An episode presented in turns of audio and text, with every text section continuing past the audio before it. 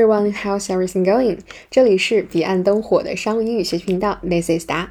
上次我们分享了在 phone call 打电话的时候会用到的一些常用语，今天我们一起来看一看，在与客户进行合同谈判的时候可以用到哪些常用的表达呢？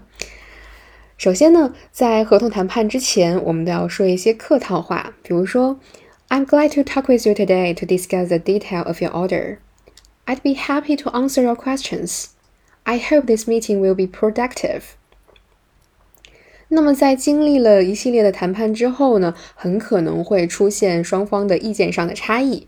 那这个时候我们需要求同存异，可以表达成 I can see that we have a conflict here. Maybe we can find a way around it. I understand you can't meet my shipment deadline. However, we need to come up with some options that will get my delivery faster. Let's brainstorm. 同时，你也可以用以退为进的方式来表达。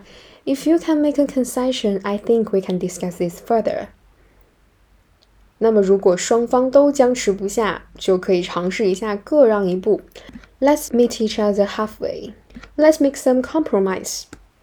那么，如果明确对方的要求我们无法满足，就要进行委婉的拒绝了。I think we need more time to consider this request. I will have to check with my boss. I will let you know as soon as I got an answer.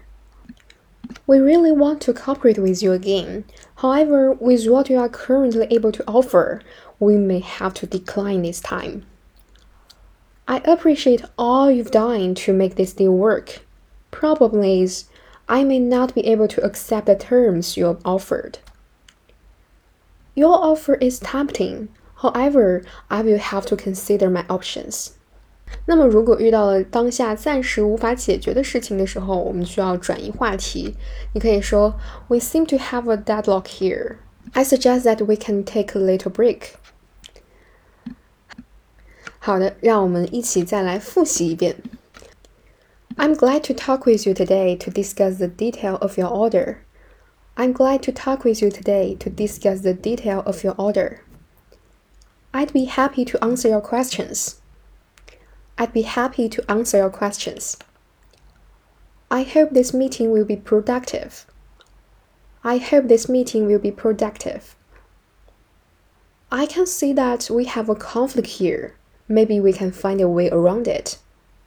I can see that we have a conflict here. Maybe we can find a way around it. I understand you can't meet my shipment deadline. However, we need to come up with some options that will get my delivery there faster. Let's brainstorm. I understand you can't meet my shipment deadline. However, we need to come up with some options that will get my delivery there faster. Let's brainstorm. If you can make a concession, I think we can discuss this further. If you can make a concession, I think we can discuss this further. Let's meet each other halfway. Let's make some compromise. Let's meet each other halfway. Let's make some compromise. I think we need more time to consider this request. I think we need more time to consider this request. I will have to check with my boss. I will let you know as soon as I got the answer. We really want to cooperate with you again. However, with what you're currently able to offer, we may have to decline this time.